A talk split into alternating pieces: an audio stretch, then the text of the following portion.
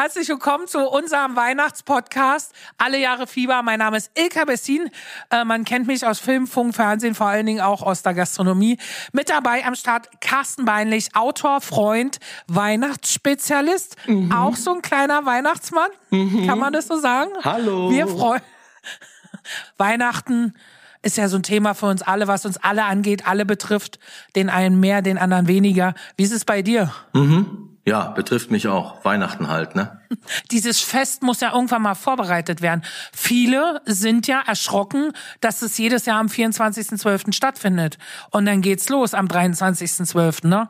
Kennst du das, wenn, wenn man ist schon in Vorbereitung, man spricht darüber, wie feiern wir Weihnachten, so geht's ja schon mal los. Wer lädt wen ein? Fährt die Familie dahin? Fahren wir diesmal dahin? Sind wir eher da am 24., zu denen gehen wir am 25.? Das ist doch Psycho. Das ist doch, das macht doch die Leute krank. Ich krieg ja schon im Juli Nachrichten, aber dieses Jahr schenken wir uns nichts. Mhm. Wenn ich noch einmal diesen Satz höre, flippe ich sowieso aus.